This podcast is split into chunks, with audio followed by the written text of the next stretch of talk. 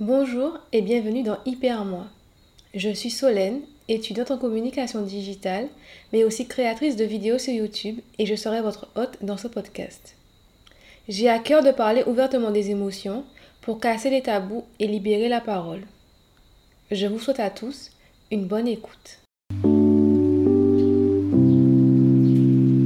Bonjour à tous et bienvenue dans un nouvel épisode. Aujourd'hui, je suis en compagnie de Sélénée. On va discuter de la vie à deux, la vie en couple, quand on est hautement sensible. Bonjour Sélénée, bienvenue. Bonjour Solène, merci beaucoup de m'accueillir sur ton podcast. Avec plaisir. Donc, euh, je vais commencer par la question classique. Euh, Parle-nous un petit peu de toi. Euh, alors, je m'appelle Sélénée, j'ai 24 ans. J'ai co-créé avec mon ami David le blog Deeply Sensitive, qui est un blog qui parle de la haute sensibilité un peu sous tous ses aspects. On y fait des, ce qu'on a appelé nos chroniques sensibles, où on parle un peu de nos expériences, de notre vécu en tant que personne euh, très sensible. Et puis on propose aussi euh, des lectures, euh, des podcasts, des films à regarder. Enfin, on essaie de traiter un peu tout, un peu tout ça et de vulgariser aussi les découvertes majeures sur le sujet pour essayer au maximum d'informer les gens qui se poseraient peut-être des questions.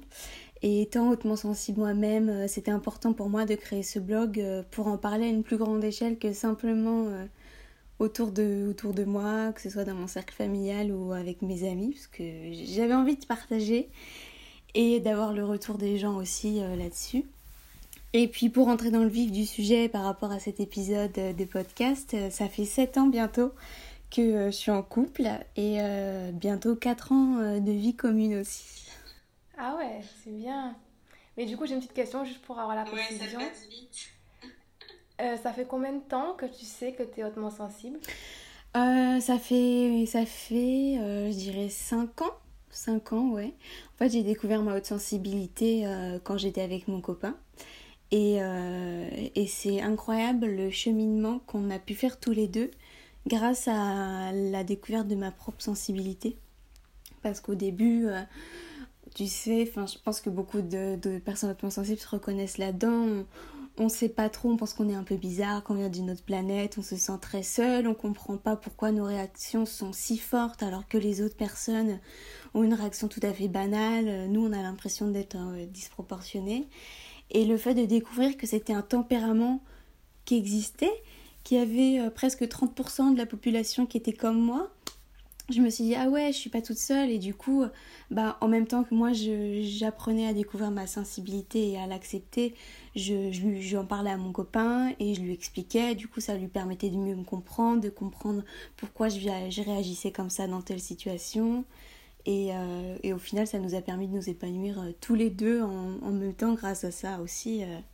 Bah, il a l'air d'être très compréhensif et c'est une très bonne chose parce que c'est pas le cas de tout le monde du coup donc c'est bien. C'est vrai oui c'est vrai Ouais. bon, alors, euh, parle-nous un petit peu de ton quotidien, de la particularité ou non euh, que c'est de partager son quotidien du coup avec quelqu'un quand on a une haute sensibilité. Est-ce que c'est différent? Est-ce que c'est particulier euh? Bah, je sais pas si c'est différent parce que j'ai, pas vécu, sachant que j'ai 24 ans, que ça fait 7 ans que je suis avec mon copain, j'ai pas eu l'occasion d'avoir beaucoup de, de relations, ou en tout cas aussi longues pour, pour expérimenter la vie à deux. Mais je dirais que c'est un quotidien qui est assez coloré euh, du fait de mes émotions et que euh, même au bout de sept ans, euh, rien n'est acquis. parce que je continue tous les jours d'apprendre à exprimer mes émotions et lui il continue tous les jours d'apprendre à mieux m'écouter. Donc en fait on traverse les choses ensemble. Par exemple en ce moment avec l'actualité je suis assez je suis assez angoissée parce que c'est une actualité avec tous les, les, incendies, les séismes, les crises euh, politiques et tout. C'est très dense, c'est très angoissant, alors que pour lui, c'est quelque chose qui le touche moins, beaucoup moins que moi. Et moi, j'ai vraiment besoin de m'exprimer sur ça, sur mes inquiétudes, sur mes peurs euh, pour le futur. Euh, parce qu'en ce moment, le, monde pèse pèse lourd en fait et j'ai l'impression que tout part en éclat c'est très effrayant et euh, alors mon copain lui m'écoute mais sans vraiment comprendre pourquoi ça m'angoisse autant parce que de toute façon selon lui on peut rien changer à notre échelle et donc du coup autant continuer de vivre sa vie normalement. Alors d'un côté, il a raison, mais bon, moi je vois pas trop les choses comme ça, mais le principal c'est qu'il m'écoute, c'est de, de, communiquer sur mes émotions, même si je sais qu'il les comprend pas forcément, euh, euh, enfin il comprend pas forcément ce que je ressens, au moins il laisse la porte ouverte à la discussion, et c'est vraiment euh, l'essentiel.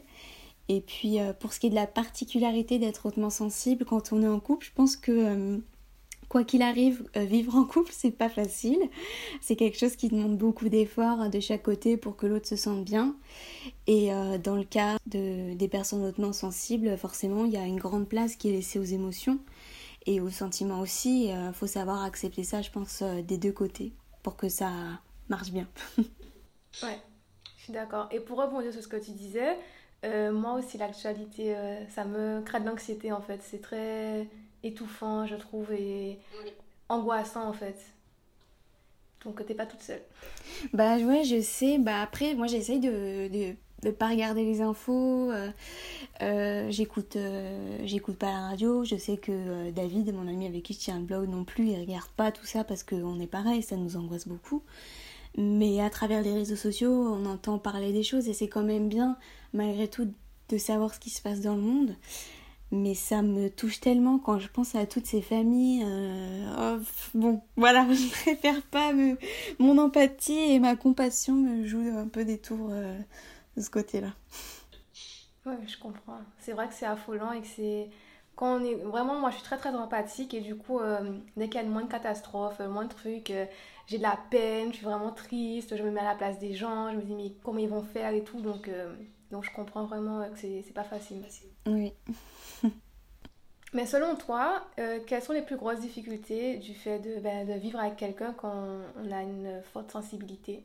Euh, Je pense que pour moi, le plus difficile, c'est euh, les conflits et les disputes. Alors heureusement, je touche du bois, ça n'arrive pas souvent, mais c'est quelque chose qui me rend vraiment très mal. J'ai du mal à supporter les disputes. Même s'il n'y a pas de mots méchants envers l'autre, c'est la situation me blesse en fait. Et je sais qu'avoir des différents, euh, c'est normal, hein, on ne peut pas toujours être sur la même longueur d'onde. Et euh, finalement, c'est sain parce que ça nous permet d'exprimer des choses euh, qu'on garde parfois à l'intérieur. Mais même avec ma famille, mes amis, je, vraiment, je supporte pas les disputes faire la tête, rester dans son coin, c'est. Bon, je, comprends pas trop ça. Et.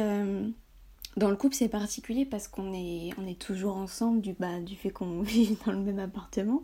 Plus nous, on vit en région parisienne, donc on a un assez petit appartement. et euh, quand il y a un conflit, euh, même juste un petit différent qui peut être assez euh, minime, moi, ça va me faire poser 10 milliards de questions. Je vais me remettre moi en question, je vais remettre l'autre en question.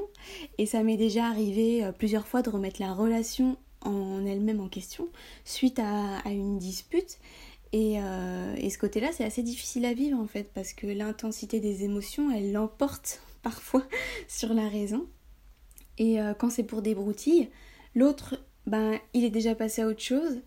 Alors que moi, je suis encore en train de pleurer parfois toutes les larmes de mon corps, euh, alors que c'était juste un petit truc, mais je le vis tellement fort que c'est compliqué. Et euh, quand on vit les choses avec euh, beaucoup d'intensité, vraiment le moindre petit truc, ça peut vite devenir complètement euh, disproportionné. Après, j'imagine que ça dépend des gens. Mais du coup, moi, dans ces cas-là, je sais que je dois m'isoler pour faire le point, pour prendre le temps de traverser mes émotions, de me calmer.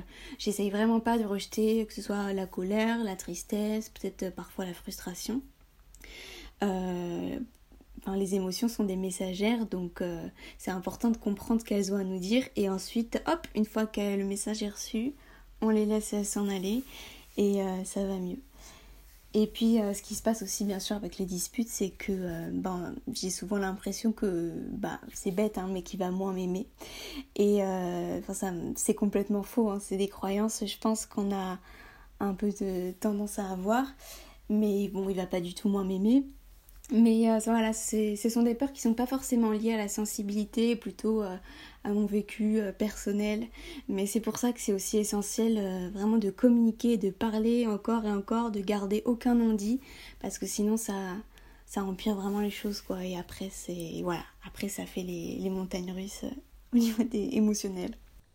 Je me retrouve vraiment dans ce que tu dis parce que moi aussi, du coup, je suis en couple. Bon, je vis pas avec mon copain, mais les disputes, je supporte pas ça du tout. Hein. Alors, dès que je sens que ça arrive et qu'il y a un petit conflit, je suis dans tous mes états. Euh, je vois déjà que je remets tout en question, comme tu disais. Je me pose plein de questions, je pleure, je suis.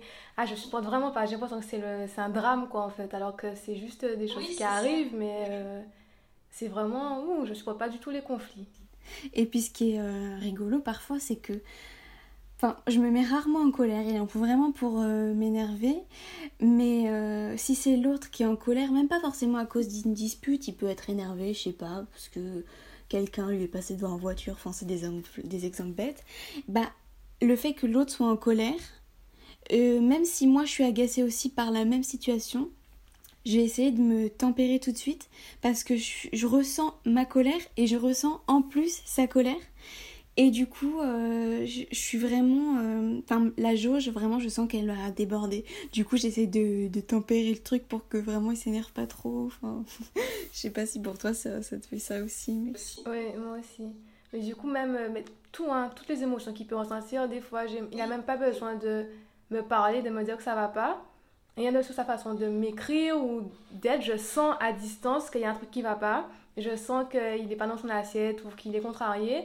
Et tout de suite, euh, je, là, je demande et puis je suis. J'ai l'impression que c'est à moi que ça arrive et que c'est moi qui suis contrariée, c'est moi qui suis blessée ou malade, peu importe. Et du coup, je me mets tout de suite à sa place et c'est tout le temps pareil. Quoi.